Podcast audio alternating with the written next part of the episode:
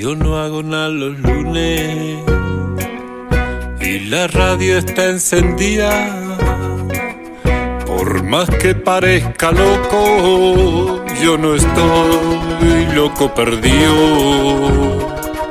Si tú tienes tiempo al aire y yo tengo ganas reales, que vamos a juntar oyentes con tan grandes Un amigo voy a invitar un micrófono entre medio y nos ponemos a chamullar. Son las cosas de la vida, son las cosas del crear. No tienen fin ni principio y las vamos a filosofar. Salimos por todos lados si nos quieres escuchar.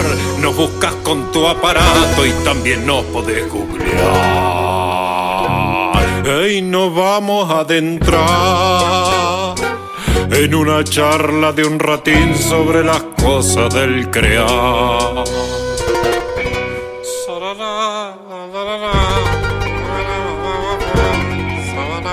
A partir de este momento, las cosas Con Leo Cosentino y una lista interminable de personas que a conciencia le hacen a la creación. De nuevo.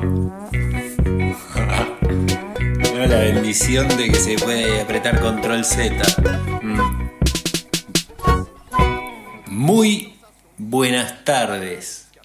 Buenos mediodías o buenas mañanas, buenas noches también, según cuando te caiga al oído este programa. Bienvenidos al episodio número 38 de las cosas del crear. Episodio 38, 38, te das cuenta, es como 20 más 18, o sea, segunda temporada. No lo pude evitar. Es como decir 10 más 10 más 10 más 8, o también se podría decir de otras maneras, haciendo otras combinaciones que la verdad es que no me dan ganas de ponerme a resolver ahora. ¿Quieren que siga 5 más 5 No, más no, 10? no, Nah, no, no. Ya fue. Además me haría Episodio número 38 de las cosas del crear. Será transmitido por vez primera el día lunes 4 de julio del 2022 por la radio de la plataforma de contenidos www.comechingones.com.ar Una vez que te carga la página, arriba hay un play, apretas ahí y Va entras. como loco. También podés escuchar el programa desde la aplicación de la radio Come Chingones. Buscala en Play Store, Market, no sé cómo. En esas cosas, buscala. La cuestión es que nos podés escuchar por la web y nos podés escuchar desde la aplicación. Y si justo el lunes estás en una y no podés a las 19 horas escuchar las cosas del crear, tenés después tres repeticiones. Las cosas del crear se repite cada semana en tres emisoras comunitarias del Valle de Tras la Sierra, Córdoba, Argentina. Radio El Grito 88.5 desde el pueblo de Los Hornillos. Tinku FM 107.9 Mina Clavero. FM Sierras Comechingones 107.9 San Pedro. Tres colectivos que contribuyen de una manera increíble a la comunicación popular en la comunidad del Valle de Tras la Sierra y a los que les agradecemos profundamente el que nos den la oportunidad de llegar a su audiencia y que hasta donde lleguemos, lleguemos. Ya te voy dando cuatro opciones, Comechingones, El Grito, Tinku y Sierras Comechingones. Si no enganchás ninguna de esas porque vivís lejos y no podés el lunes a las 7, buscanos después en las plataformas digitales. Estamos en Spotify, Google Podcast, iVoox. Y bueno, qué sé yo, hay un montón, son infinitas. La verdad es que le metemos y distribuyen y llega a lugares que no tenemos ni idea. Lo interesante es que si usás plataformas, nos busques ahí y escuchanos. Compartí nuestro programa, me gusteanos, suscribite a nuestros canales. Si te suscribís al canal de las cosas del crear en cualquier plataforma, tirás un hondón. Así como lo hacen los sponsors, pero sin poner un mango. Este programa cuenta con el apoyo de TIS, Servicio Técnico de Celulares, Venta e Instalación de DirecTV y Cámaras.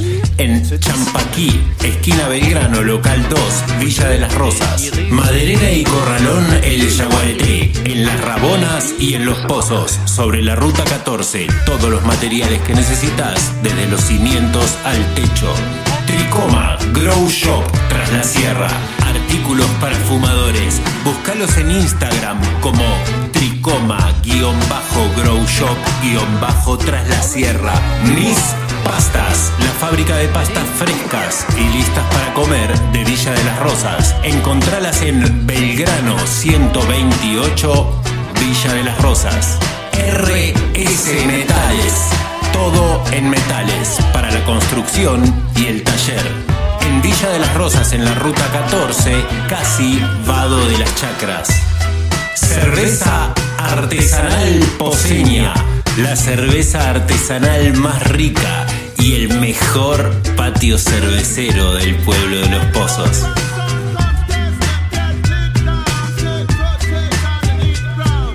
Y acá está quedando un lugar para tu emprendimiento, comercio o servicio.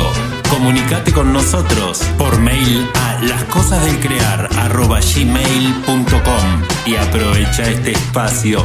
El que quiere auspiciarnos, que aproveche ese espacio. Nosotros en principio aprovechemos ese canal, lascosasdelcrear.gmail.com. Es el único canal que está abierto así a la audiencia en general y nada, sería re brutal tener un intercambio, un feedback. Me acuerdo que hace un tiempo me habían pedido que ah, escriba unos podcasts. Y yo escribía cada semana, grababa y publicaba.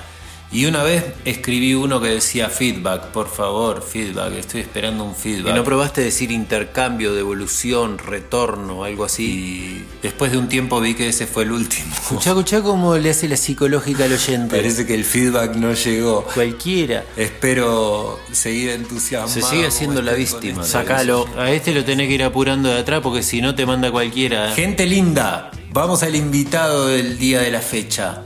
Hugo Jorge Lesca. Hugo es un lindo, ya le van a escuchar y van a ver. Cuando escuchen la entrevista se van a dar cuenta además de la humildad.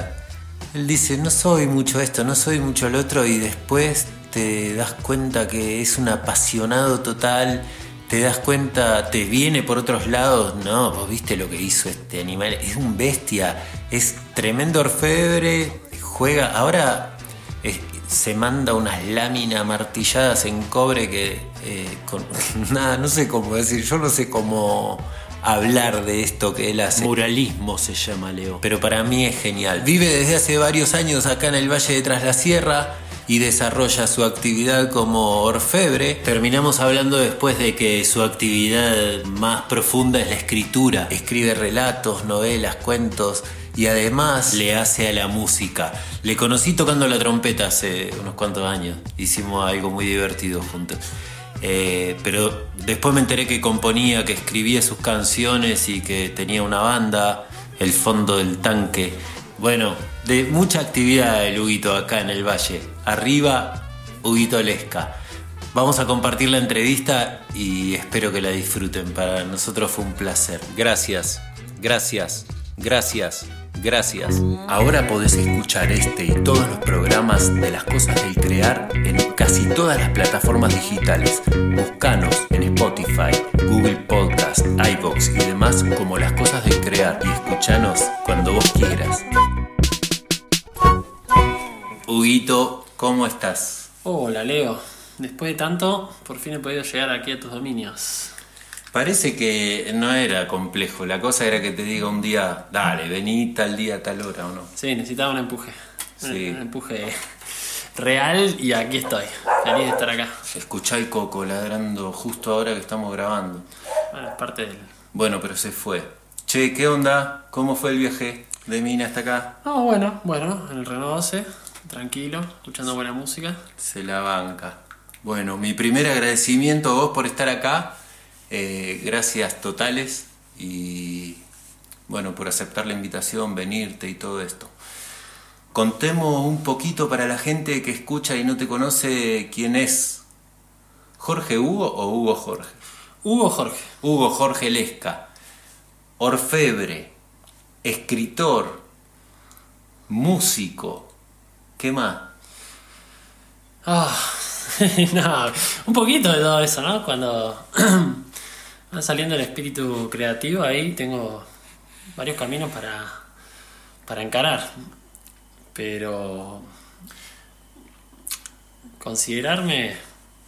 No, no, no vivo considerándome nada de eso, pero sí es lo que ocupa la totalidad de mis días. Así que tarde o temprano habrá que ir haciéndose cargo de que uno se dedica a esto hace ya 20 años y...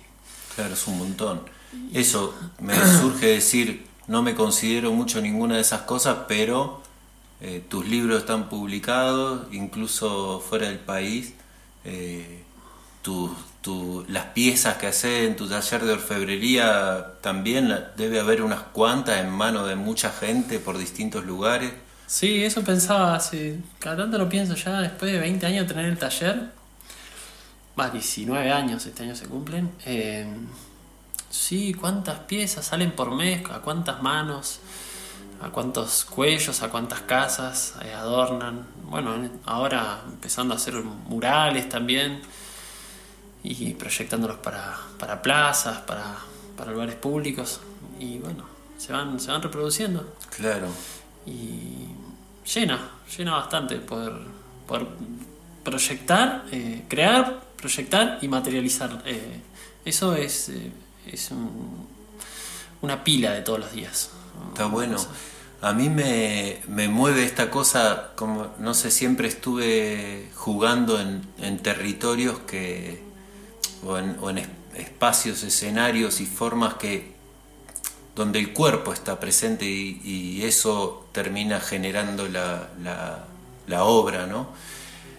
Esta cosa de las artes eh, que toman materialidad, no sé cómo decirlo.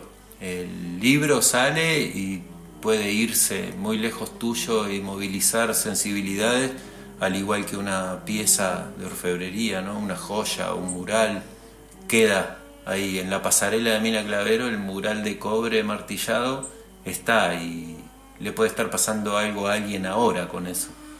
Suceden cosas. Eh, supongo que eso es lo más interesante, que cada tanto suceden, llegan un mensaje de gente desconocida diciendo eh, sobre todo ahora con el tema de las redes sociales, que, te conectan por, por, allá, por acá y te dicen, che, pasé, vi esto, o leí tu libro, lo compré en tal librería y me pasó esto con tal personaje, o esto, esto te pasó a vos. No, de repente no, o alguna cosa así, pero en general son creaciones o, delirios que uno tiene y en mi caso tengo la oportunidad de, plasmarlos y no sé, me apasiona. Eh, a veces me pregunto por qué hago, sobre todo en la literatura, en la música, que no es algo de lo que viva económicamente, por qué lo sigo haciendo. Me apasiona, me apasiona, sí, es, mi motor de vida. Eh, así que sigo para adelante. Qué bueno, qué bueno. Y estás, eh, vos me decías que sos de la Patagonia, o sea que anduviste moviéndote y estás afincado acá en Mina Clavero, ¿cuánto hace ya? Y este año se van a cumplir 14 años, ya se cumplieron, 14 años.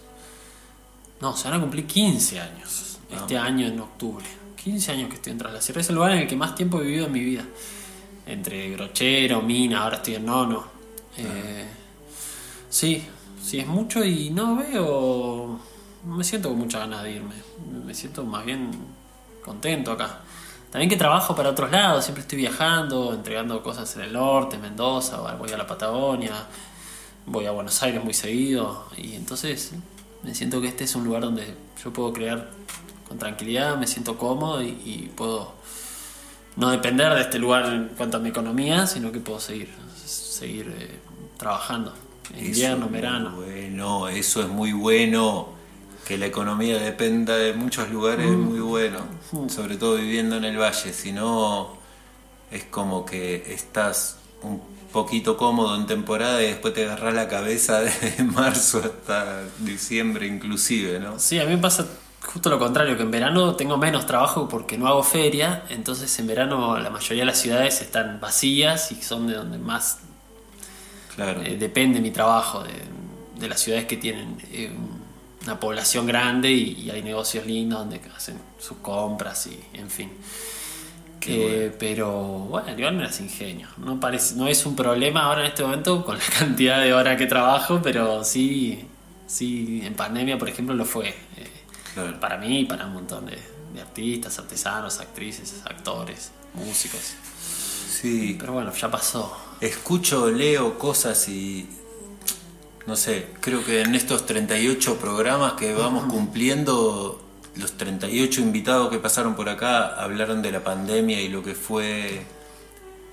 Pero viste que mientras tanto fue una, una genialidad. Yo siempre como que veo la, la pandemia como película y la veo como una genialidad a determinados fines que no son muy copados para nosotros, para la gran mayoría, pero como que se dio, se aceleró la concentración de la riqueza, eh, se aceleró la conectividad, se aceleró todo lo que tiene que ver con las billeteras virtuales, con la generación y consumición de contenidos digitales. Es una locura, ¿no? Para- Y en mi caso de mi oficio, si no, sí, si no hubiese sido por lo que llamamos las redes sociales, eh, iba muerto. Tuve que aprender, para una persona que yo ni siquiera tengo computadora, tuve que aprender a moverme por esos, por esos medios y para mí fue clave. Eh, Claro. tuve que, tuve que aprender a publicar mis cosas y, y fue bueno, fue muy positivo, eh, porque ahora de repente me conecta gente, hoy, hoy me conecta una señora de Madrid para encargarme cosas. Vamos. Y eso no hubiese podido hacer si yo seguía en mi mundillo de comodidad, de, de irme a la ciudad, ir a ver a un cliente, a otro, porque de repente ahora una publicación, si es interesante el producto o el proyecto, lo puede ver el mundo entero. No sé si es positivo o negativo. En mi caso me salvó y me salvó de, no sé, caer Sí, en la suma. ruina. Y suma, ¿no? Está bueno. Sí, suma. Eh, después, no, hablando de la pandemia, eh, creo que lo que mejor lo que mejor me fue como mi trabajo de escritor. Tuve mucho tiempo y, y tuve que ha- hacerme cargo de un montón de fantasmas y, y agradecido a, a tener la herramienta de escribir para poder por ahí largar y soltar un montón de, Canalizarlo Sí, un poco. sí, tal cual. Eh, así que en cuanto a la escritura fue bastante fructífera la pandemia. Fueron dos años en que escribí mucho, compuse mucha música. Pero bueno, ya quedó atrás. Y ahora lo vamos a ver como una película. Sí. Sí, sí, es- igual es re loco porque uno siente que quedó atrás. Perdón, yo no quiero dedicar tanto tiempo a la pandemia, No, pero no. bueno, es lo que nos pasa un poco también. A mí me alucinó hoy, por ejemplo, que temprano fui a, a Villa Dolores a hacer un, un par de movidas y, claro, cuando llegué me, me acordé que todavía se usa barbijo para entrar a determinados lugares. Sí. Y me tomó completamente por sorpresa, es como que ya no la estamos viendo. Pero lo mismo de pronto te dicen, acordate que estamos en este viaje, ¿no? Y yo acá en la Sierra no me hice mucho cargo de casi nada. Eh, fui muy criticado al respecto también, pero bueno, ahora no podría hacer ningún juicio de valor sobre eso. Y ahora menos me hago cargo. Pero si me lo planteás, eh, bueno, sí. La coyuntura hizo que uno tuviese que quedarse más solo. A mí me agarró un momento de, de mucha soledad y bueno, eh, el arte me, me rescató de un montón de esas cosas. El arte como, como salvavidas, ¿no? ¿Para cuántos? En mi caso sí, ahora hoy día parece casi un cliché decirlo, pero eh, para mí sí, sí, tal cual, y para muchos y muchas otras. Sí, como yo siento que nada, parecerá muy cliché, pero salva, eh, y no solo si te dedicas así profesional o semi-profesionalmente al, al arte, eh, el arte salva. Yo lo, lo noto en la gente que viene a los talleres que yo doy, como que lo bien que les hace jugar al teatro un rato, ¿no? Ah, Eh, lo bien que le hace si les propongo que lupeemos con la voz haciendo sonido. Eh, se transforma la gente, el arte transforma, es como un, un- un canal genial para conocerse a uno mismo, para sacar cosas. Es brutal. Bueno, y así que acá estamos, quería pedirte que, por un lado, que demos a la gente la opción de conectar con las cosas que vos haces. Estamos hablando de que hay redes sociales, de que hay fotos de tus obras, que hay videos, que hay cosas, que hay textos. ¿Y a dónde puede buscar la gente eso como para relacionarse con lo que hace? Sobre todo con la orfebrería, bueno, como te dije, tuve que crear un Instagram ahí en la pandemia que, que me, me, me está sirviendo mucho y se llama Joyas Lesca. En ese Instagram básicamente publico casi todos los días, hay más de 500 publicaciones de mis trabajos, así que hay para mirar y remirar. Y después con respecto a la literatura, en casi todas las bibliotecas populares del Valle están mis libros. Eh, hay algunas novelas, eh, hay algunos libros de cuentos. El año pasado salió el último libro de cuentos que se llama Los libros tienen la culpa. Y es un libro de cuentos bastante cortito, tiene seis cuentos. Y son historias escritas en primera persona, sobre todo, sobre la relación de un artista o de un escritor con su, con su trabajo de escritor. Y todo ese mundo que lo rodea, ese mundo interior, eh, las dificultades también, o no dificultades, los, todos esos caminos, eh, a dónde los llevan a pararse en cuanto a la sociedad, ¿no? Eh, ¿Por qué uno elige hacer algo? ¿Por qué uno podría hacerlo? Lo hace pudiendo no hacerlo. Mm. Eh, pasa en casi todo, en el teatro, en, en la pintura, más en, en un país como este en el que muy pocas veces eh, recibís una devolución eh, Mm. material, si se quiere, eh, acorde al, al esfuerzo que uno o una hace. Sí, es un viaje. Y bueno, ese libro son ficciones, ¿no es cierto? Pero bueno, eh, se llama así, los libros tienen la culpa y, y trata un poquito de eso. Ahí anduve dando vueltas con ese libro, presentándolo allí, acá, leyendo en radios. Y una pregunta, si, si no, si quien escucha, porque pasa, no está en el valle, eh, y es alguien que lo escucha desde otro lado, ¿tiene posibilidad de acceder a tu literatura de alguna manera? Y sí, yo creo que sí, pero no está en- Sigue siendo una literatura muy independiente y está en algunas librerías del país, pero en Buenos Aires está en la Facultad de Morón, en Córdoba sé que mis libros están en el Café del Alba y en alguna otra librería más. Yo no los reparto ni los vendo porque eso se encarga el editor, que es Ricardo Di Mario. Eh, pero bueno, me pasa esto que de repente semanalmente o mensualmente me llegan mensajes de gente que compró el libro, tomamos un café, lo leyó, me hace unas devoluciones interesantes sobre un cuento, sobre alguna novela, sobre todo, Qué bueno. en la que ni saben quién soy, me buscan y ahí, ahí un- nos empezamos a mensajear, o a veces cuando hay energía para hacerlo, y, y esas cosas son muy gratificantes, muy interesantes. Más porque lo que lee lo que lee la gente de mis libros no es lo que yo imaginaba de ellos y eso suele ser lo más interesante Claro. Eh, mi idea de las cosas no suele ser la idea que tiene el resto y ahí eh, me parece fantástico y se, se, se hacen más amigos de algún personaje o de otros eh, Qué lindo. y eso me, me gusta me parece divertido Claro, la propia interpretación de las palabras a partir de las vivencias de cada quien, ¿no? Que por ahí vos le da un color y, y otra. Todo según el color del cristal con que se mire. Tal cual, sí, o en qué hacen hincapié. Eh, o en qué hacen hincapié en qué parte les parece más interesante, la novela más importante. eh, sobre todo cuando hay una novela que realmente son textos muy largos y, y suceden muchas cosas. Eh, así que es- esa parte creo que es la más linda de, de escribir. Cuando La hay- devolución. Sí, las devoluciones. Escribir, digamos, de, de- de la devolución es la parte más linda. Cuando, cuando te escriben haciéndote, diciéndote, mira, te devuelven una oración, entre comillas, y te dicen, mira, esto. que-". Y yo quizá la había olvidado esa oración para mí, que había sido una oración más, y para la gente de repente, "Eh, esto fue, esto para mí fue importante. Qué bonito.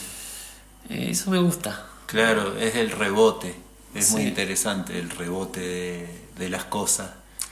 Cuando, cuando lanzás algo y de pronto toca a alguien y, y vuelve, ¿no?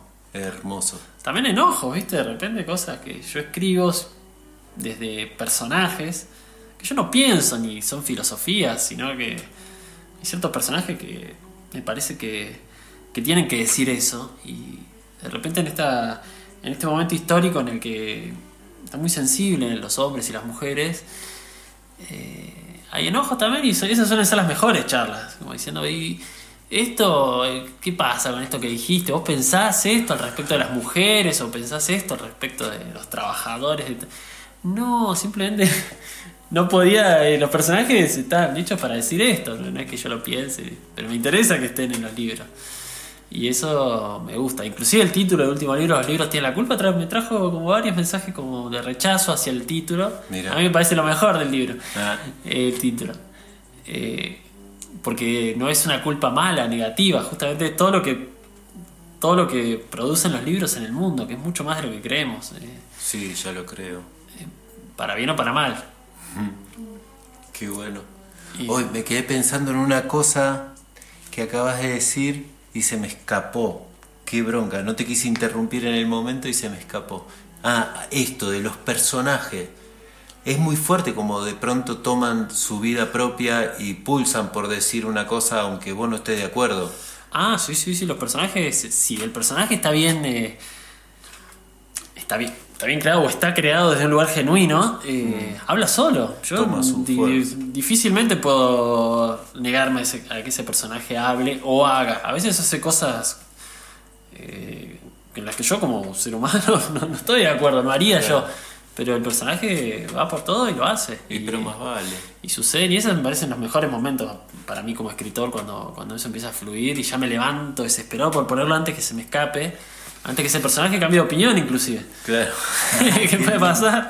Digo, en el teatro debe pasar también, ¿no? Sí, sí, totalmente. La improvisación, pero, digo. Pero yo lo vivencié mucho más escribiendo cositas para teatro, por ahí. Bueno, como dramaturgo. Eh, me pasó un montón esto de, de sentir que el personaje tomaba una fuerza que iba más allá de mí y la sensación del enojo con que mis dedos vayan tan lento en el teclado, ah. ¿no? Como decir, ¿por qué no alcanzan la velocidad de yo ahora que tengo la...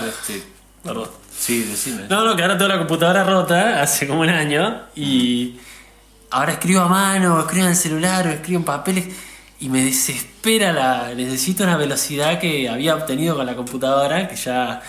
Y entonces de repente agarro papeles y leo cosas, palabras que no entiendo y ya decir, bueno, porque va, va frenética a veces, el, sobre todo en los diálogos, eh, que es lo que más me interesa a mí de la literatura, es lo que más, más me apasiona y siempre estoy pensando, uh, qué, qué interesante sería escribir una obra de teatro.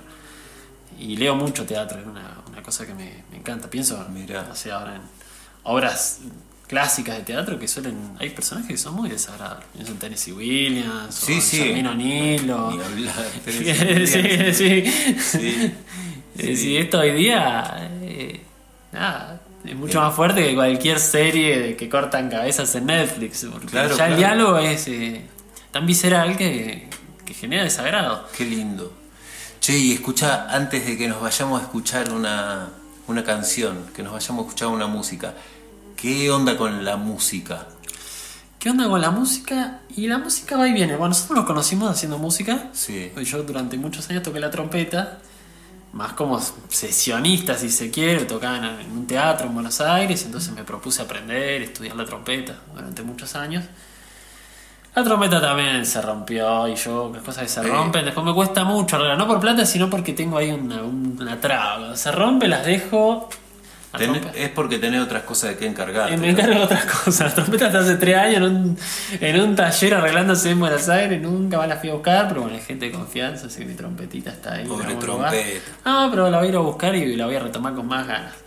Y bueno, eh, durante 3, 4 años tuve un grupo llamado El Fondo del Tanque, en el que toqué la guitarra y canté. Y bueno, ese grupo también se deshizo por cosas. ¿Se rompió? Sí, éramos muchos, éramos siete. Se rompió y lo dejaron ahí esperando. Lo dejamos ahí esperando. Ahora uno de ellos está en Europa, creo que cuando vuelva lo vamos a retomar. Y entonces eh, me dediqué a componer unas canciones en mi casa, en soledad. Y ahora se abrió una posibilidad de grabar un disquito de solista con un productor que hay, Mina Clavero, que hace poco está viendo Mina Clavero y me ofreció esa posibilidad. Y los primeros dos días le dije que lo iba a pensar, pero porque por vagancia, así, hace unas 3-4 semanas eh, me decidí y empecé a, Y empecé a ir a, esa- a esas sesiones de grabación que están siendo muy interesantes, estoy aprendiendo mucho. Qué bueno. ¿Y dónde estás grabando? En un estudio en Mira Clavero. Ajá. Es un estudio lindo con todo lo necesario. Qué bueno. Nunca había participado de algo así. Qué bueno. Y la estoy pasando bien y veo que eh, el mundo de la grabación ha avanzado mucho y se pueden hacer tantas cositas. ¿Cómo? Y bueno, están saliendo las primeras canciones ya terminadas y, y eso me gusta, me gusta. No sé a dónde van a ir esas canciones a parar, si las voy a compartir. Bueno, ahora te, te traje una de esas canciones, la primera que grabé, eh, para que, nada, si, si quieren pasarla. Que o- salga al mundo, sí, que sí. salga que- al mundo. Sí, sería la primera vez que va a sonar, digamos, el tema es viejo, tiene unos 6 años, pero es la primera vez que lo grabo de esta manera. Lo he Ten- tocado alguna vez. Tenemos la primicia, el primer Ah, sí. corte comercial. Pero porque está hace día que la tengo, 3 4 días que la tengo, el, el- que me lo manda el. el- Muy bien. el- Y escuchá, tenés permiso para compartirlo. Sí, ¿no? sí, sí, sí, porque es un proyecto, una persona muy. muy dada, que lo hace con un amor a la música y yo re agradecido que, que me haya convocado para estar participando de eso. Qué lindo. Che, ¿escuchamos eso? Sí, Yo suelo, encantado, suelo poner la canción que me trae el invitado al final, como cierre del programa, pero. Voy a aclarar, pero esto no para. eh, no para justificarme, pero que nunca me consideré músico, pero tengo la herramienta de la guitarra y lo que más me gusta son escribir las letras. Entonces hago una.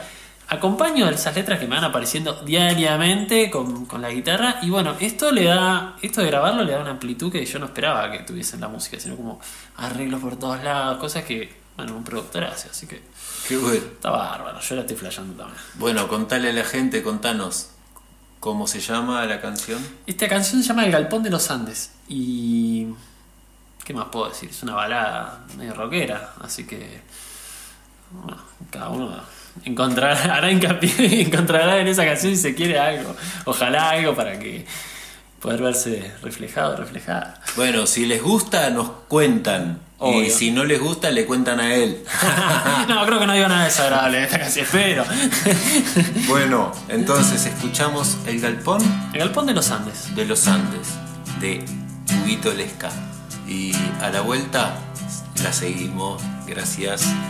Galpón los Andes, olor a la serrín, los jeans destrozados, la camisa al revés, el viento de la costa parece discutir, se parte una cerveza, se fuma hasta morir,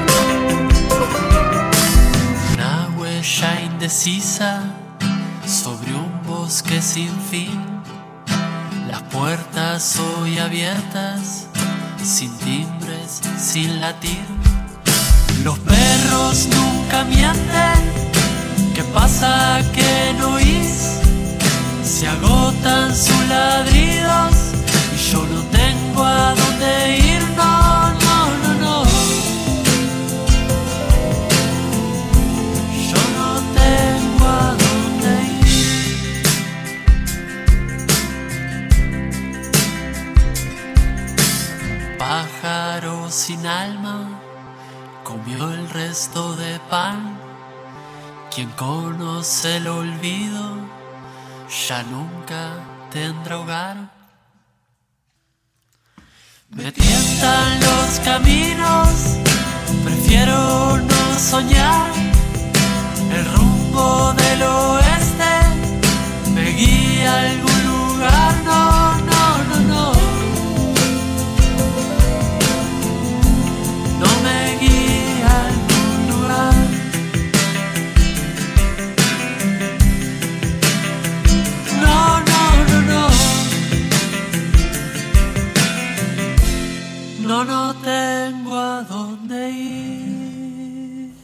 pero estás acá. No tenés a dónde ir, pero estás en el ranchito. Sí, supongo que era un sentimiento que tenía en ese momento que debería sentir así que no, que no me encontraba en ningún lugar del mundo.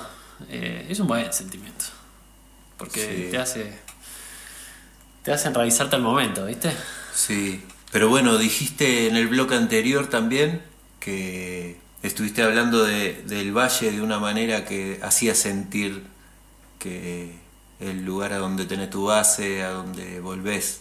Sí, es un buen. Es, un- es un- es una buena cosa tener el valle. De todos modos, por mi historia de vida, que viví siempre un año en un lugar, un año en, en- en el Hoyo, un año en el Bolsón, un año en Villa de Lino, un año en Bécar, un año en la costa.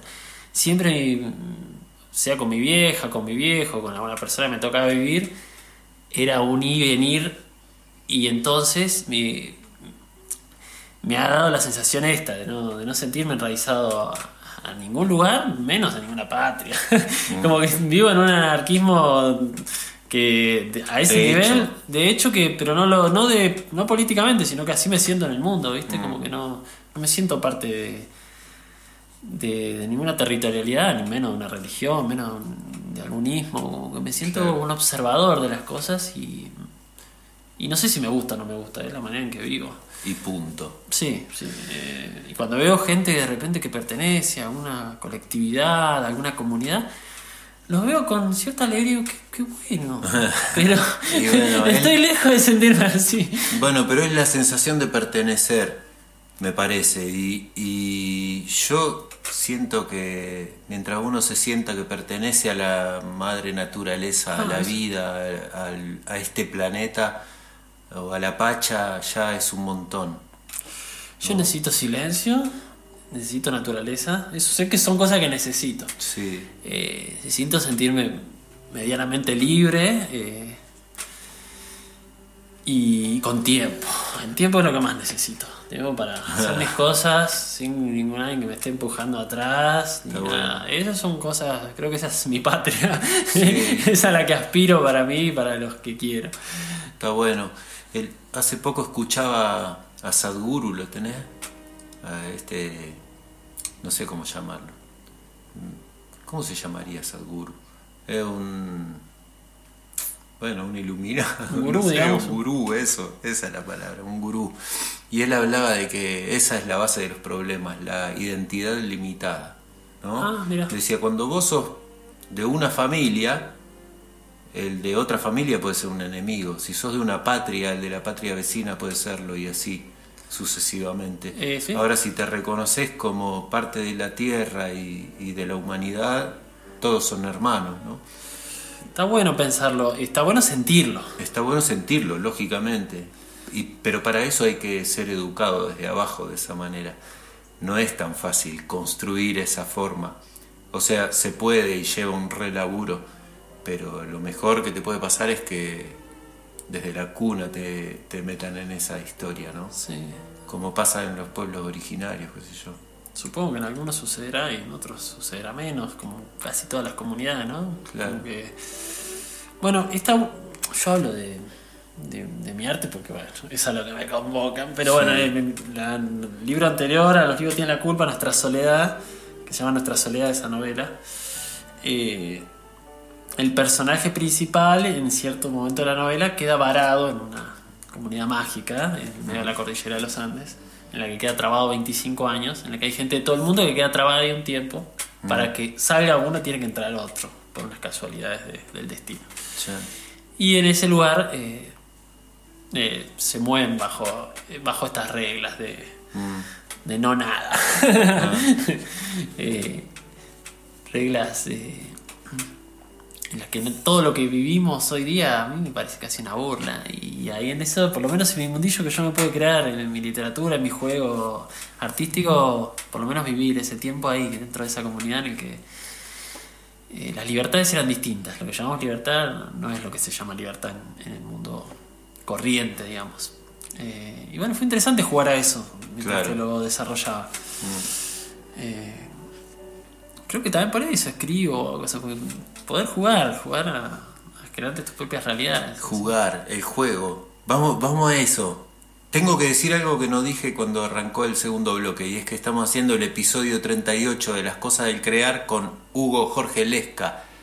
Podés encontrar sus creaciones en Joyas Lesca, como, mejor dicho, como Joyas Lesca en Instagram.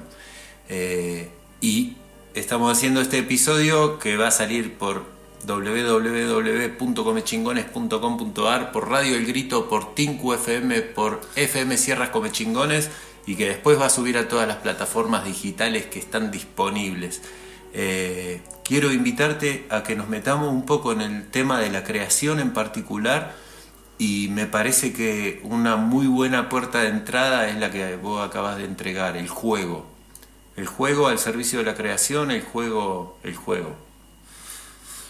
Está muy bien, sí, yo lo, lo dije sin pensar, pero porque me parece que el, más allá de que el arte pueda ser melancólica o de ratos simular ser triste, proviene de la alegría y del juego. Eh, de imaginarse, bueno, como cuando somos chiquitos, ¿no? Yo tengo la suerte de tener nueve hermanos, nueve hermanas y hermanos, y con el que siempre o vivía con algunos, pero siempre estaba rodeado de, chicas y chicos, niñas y niños, con los que la verdad que no teníamos demasiadas eh, cosas materiales para jugar. Entonces, eh, eh, esto de inventar historias y viajar juntos era lo más alucinante. Y yo creo que hoy sigo escribiendo como si estuviese jugando ahí. Yo tengo necesidad de un mundo así durante 25 años, bueno, y, juego. Juego y, lo escribo lo mejor posible, porque después es otra cosa, el oficio es otra cosa. Yo puedo tener grandes intenciones literarias y después no encontrar las palabras para, representarlo. Eh, como un actor de repente no tiene después las herramientas para decir, expresarse tan lindo como quisiera. Bueno, en la literatura esa es la búsqueda que yo tengo aparte de mi oficio, ¿no? Como que mm. cada día poder acercarme más a lo que yo quiero decir y a lo que yo quiero sentir. Y de la forma que lo querés decir, claro. Claro, y con, y con, el estilo y con, eh, con la luminosidad también. Eh, y en ese trabajo sigo avanzando. Claro. Va, creo que sigo avanzando. De rato retrocederé también.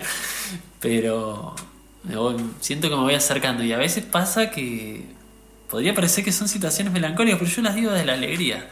Mm. Eh, porque para mí sí, es, mi alegría poder tener la capacidad de escribir una oración, ¿no? que te digo. Sí, pero de ponerte a jugar en el papel. ah, sí, sí. De hecho, esto ahora de tener que volver a escribir en papel, lo estoy pasando muy bien. ¿eh? estuve escribiendo en papel sobre mi perro.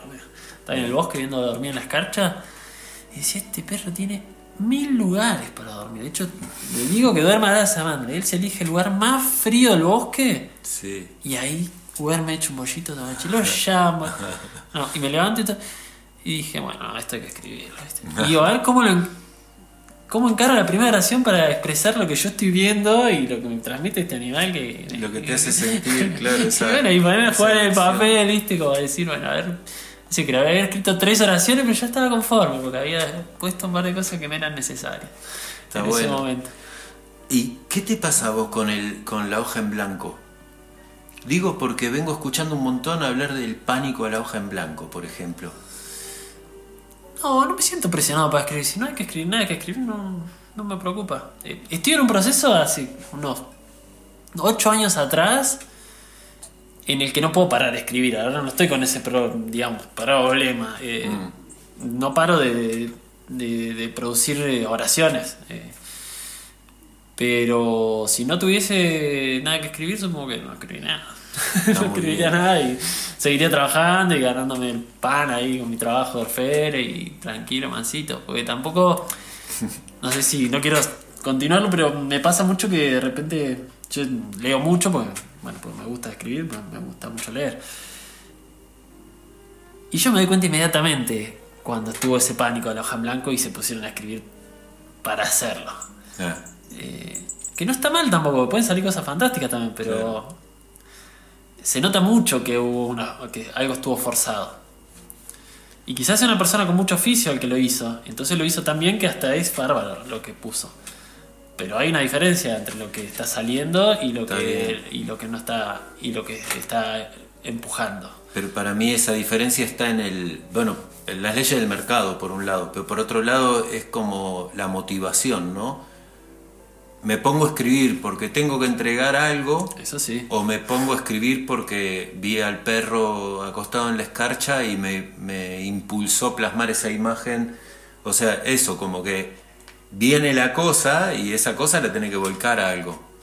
Habría que ponerse en los zapatos de un escritor o una escritora que tenga contratos eh, con grandes editoriales y le exijan, por ejemplo, escribir dos novelas por año. Que sé que sucede mucho, inclusive en los tiempos actuales. Sí. Ah, debe ser. Bueno, la otra vez escuchaba, yo creo por Dolina, no sé quién lo contaba, sobre Dostoyevsky. Que también el tipo vivía una pobreza espantosa porque jugaba, se gastaba toda la guita en timba y tenía que escribir dos o tres novelas por año. Qué locura. Bueno, él tenía un oficio y una capacidad y había, había vivido tanto que lo hacía. Pero ya cuando había escrito la primera ya se había gastado la guita y todavía de las tres. Había que escribir las tres, ¿viste? Y, era un infierno su vida. Claro. Pero bueno, lo hizo maravillosamente. no sé. Claro. Sí. Pero yo pensaba, uy, qué, qué estrés. Y digo, hoy día debe pasar con gente que no tiene esas preocupaciones. No, sin duda. Ni vive en un mundo tan hostil como debía ser ese mundo. Y sin embargo, tiene que escribir, no sé, cosas y aparte que sean interesantes y. Y no sé cómo lo harán. Sabes que hace unos años tomando clases de drama, no de dramaturgia, de otra cosa, no importa, aplicada al teatro, mi maestra tenía ahí una devoción por Shakespeare y es una gran estudiosa de Shakespeare. Y ella nos contaba que hay algu- unos cuantos monólogos de- en sus obras que están hechos para cubrir el tiempo que un actor, en ese, en ese tiempo faltaban actores, no había muchos actores. Y él tenía un número de actores. Y por ahí lo que pasaba era que muchos de esos actores hacían más de un personaje, hacían varios personajes. Mirá. Y el tipo les cronometraba el tiempo que tenían, que necesitaban para cambiarse de vestuario, para luquearse de un personaje al otro, y entonces generaba eh, monólogos para otro personaje para que le den el tiempo a él de cambiarse. Y suelen ser lo más lindo los monólogos de Shakespeare. Aparte. decir, vos lees eso y decís, altas obras literarias, ¿no? Cuando Y- él se larga a, explayarse suele ser lo más interesante de Shakespeare, por Qué. Qué, buena. Y además hay cosas interesantes de Shakespeare porque en ese momento eh, las mujeres no tenían permitido actuar, entonces Claro. los, los tipos tenían que hacer eh, de mujeres Sí, y había personas que, que hacían de mujeres disfrazados de hombres. sí. o sea que ya había una, una magia ahí. Alto, viaje en la composición de esos personajes. Sí, ser muy interesante. Eh, sí, Shakespeare me apasiona también. Bueno, todo lo que es la dramaturgia, hubo épocas que leía solo teatro. En la Biblioteca Popular de Mira Clavero hay una. Hay dos góndolas, no sé si está bien dicho góndolas, dos, dos bibliotecas. Estanterías. Sí, dos estanterías grandes de teatro que hay de todo. Qué lindo. Y ahí yo vivía a dos cuadras en ese momento, durante muchos años vivía ahí. Me, había Me hecho acuerdo de esa casa. Y uh, leí duro esos libros de, de la biblioteca Orden del Colmenar. Qué Eh, lindo que existan esos espacios, ¿no? sí, Qué sí. bendición. Che, bueno, entonces para mí como que ya está quedando muy claro lo que vos estás eh, con, con esta charla, que lo que a vos te lleva a crear es lo que te sale de adentro. Vos no, está- no, no estás en la búsqueda de, de sacar productos, sino que el producto está en- pidiéndote por favor que le dejes salir. Sí, que no se confunda con que lo puedas sacar de una manera con desparpajo, sino que intento que eso de a poco, con tantos años de escribir, eh, acomodarlo de una manera armónica. Lógico. Y que sea un eh, algo que no solo significa algo para mí. Eh, y ahí es el desarrollo del oficio, que de a poquito siento que voy desarrollando y voy encontrando cada vez más, eh, más herramientas para ir moldeando eh, esa estructura literaria en este caso. Eh, que al principio me costaba mucho más. Sentía que tenía que decir cosas, sentía que quería escribir diálogos, sentía que quería crear personajes que hablaran por mí, pero no tenía las herramientas literarias para hacerlo. Ni había leído lo suficiente, sigo sin haber leído lo suficiente, quizá nunca lo logre, Mm. pero no tenía eh, las facilidades que hoy día voy teniendo y, espero tener más para poder llegar a acercarme más, eh, arañar cada vez más el lugar donde quisiera yo poner las palabras. ¿no? Está bueno. En mi cabeza siento que las palabras me empiezan a llegar y mi trabajo en realidad es eh, ir como acomodándolas y ofreciéndoles como un equilibrio, ¿no? Mm. Eh, Pero ¿de qué manera? ¿Llegan palabras sueltas? No. Llegan Sí. imágenes en forma de en forma de palabras. oraciones y a veces me sorprende porque no... A veces me llegan palabras que no sabía que yo conocía, se ve que las he leído tantas veces en obras y de repente, a ver, y tengo que buscar en el diccionario y decir, ¿esto es lo que yo quiero decir? Y se acerca mucho la mayoría de las veces. Digo, escucha, mirá como el leer o escuchar o estar atento a veces como que van apareciendo y... Y bueno, igual sigue siendo un lenguaje muy pequeño el que yo tengo comparado con toda el- la cantidad de palabras a las que podríamos acceder para acercarnos más, digo. Eh, como al músico, la cantidad de Sí, armonías y todo, ¿no? Sí, y de instrumentos y de timbres y colores. Bueno, los colores para cada quien de los que trabajan con las artes plásticas. Sí, eso ni hablar. Eh, qué mundo, qué mundo el de... Bueno, pero en realidad la cosa es esto. Qué maravilla que exista la posibilidad de de pronto recibir la inspiración y materializarla Ah. en una cosa. Sí, ¿no? eso es lo más... mediante el lenguaje que sea. Y cómo se parecen los mundos también. Porque vos lo debés, lo debés experimentar cuando querés ponerle música a una poesía. Cómo el, el estar cada vez más relacionado con el oficio de las letras te facilita el- el- la música, la creación musical. ¿no? La poesía ya es otro mundo porque la poesía ya cuenta con una música. La poesía debe ser de todas las artes de las más difíciles porque eh, tiene un montón de, si se quiere, reglas y, y ritmos que, que- que están escondidos. Y hay, hay poemas que ya, ya nacieron con su música. eh, Claro. Y, y el músico lo único que tiene que hacer es como digo yo pensando en el trabajo de, de los creadores musicales, ¿no? Que se dedican a eso fuertemente.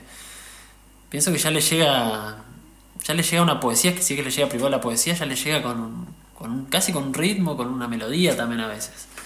Porque las palabras te van te van impulsando, eh, tienen tienen sonidos, tienen vibraciones, que nos claro. van llevando a lugares. A mí me, me apasiona leer poesía, pero me cuesta mucho escribirla. La considero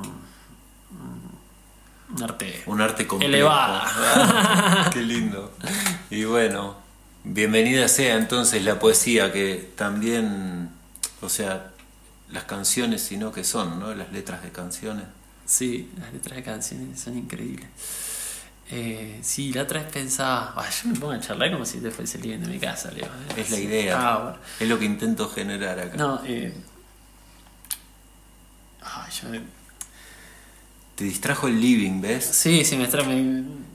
No, no, esto pensaba, pensaba en- esto que, que hoy día los, los poetas, y las poetas, creo que está bien dicho, las poetas actuales, eh, ya no tienen tanta fama, como si, si se quiere, como los creadores y creadoras de canciones. Creo que la- hoy día la poesía está sobre todo cantada o rapeada o trapeada, no sé si está bien dicho. Sí. Eh, y esa es, eh, y es poesía, ¿no? Pero con rima. Y por otro lado se fue la otra poesía, que es la, que es la que no tiene rima, que es la que expresa cosas.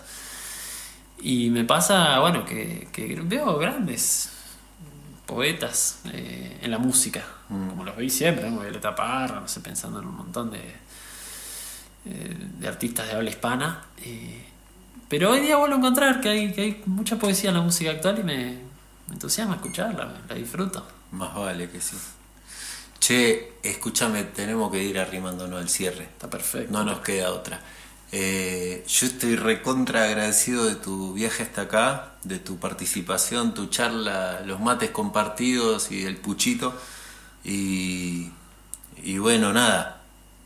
Eso, quiero principalmente agradecerte tu presencia, preguntarte si te queda alguna reflexión, algún, alguna cosa que te quedó por decir, tenés unos segundos para eso. Bueno, Leo, vos sabés que nos une una linda amistad, de mucho cariño, de distancia siempre porque vivimos en lugares distintos, pero siempre nos cruzamos en algún colectivo, en algún dedo, en plaza. alguna plaza, suceden cosas fantásticas. Hemos tocado juntos también, alguna vez el trombón, la trompeta, Vestidos de Papá Noel. vestido, ¿viste? Porque persiguiendo el mango, como siempre. Y así, eh, todo, eh, esto que, que se da como una amistad y súper agradecido que me tengas en cuenta para charlar, que es algo que me gusta charlar de estos temas. Qué Yo bueno. charlo de estos temas y todo lo que digo lo digo sin saber nada, ¿no? Y abierto a cualquier tipo de opinión sobre el arte, yo lo digo desde mi, Tu sentir. desde mi sentir y puede que mañana piense distinto. Así que si tienen algo para decírselo, se lo dicen pronto. Porque Pero- capaz que mañana dicen, nada, si yo también estoy de acuerdo. Eh, pero bueno, voy cambiando. Voy cambiando y aprendiendo día a día en, en todos los oficios que, que me tocan llevar a cabo. Pero bueno, sobre todo agradecido. eh, me Bueno. encanta el programa. Me encanta que hayan pasado el primer corte de difusión de este disquito que se está armando. Qué bueno. Súper agradecido que vaya a sonar en la radio y para adelante. Bueno, ahí estamos. Gracias por venirte y nos vamos a ir escuchando ahora a Shaban, que nunca puse en el programa y se lo merece. Nos vamos a ir escuchando Samurai en vivo. Che, un abrazo. Gracias. Gracias. Arriba, arriba. Hasta la semana que viene.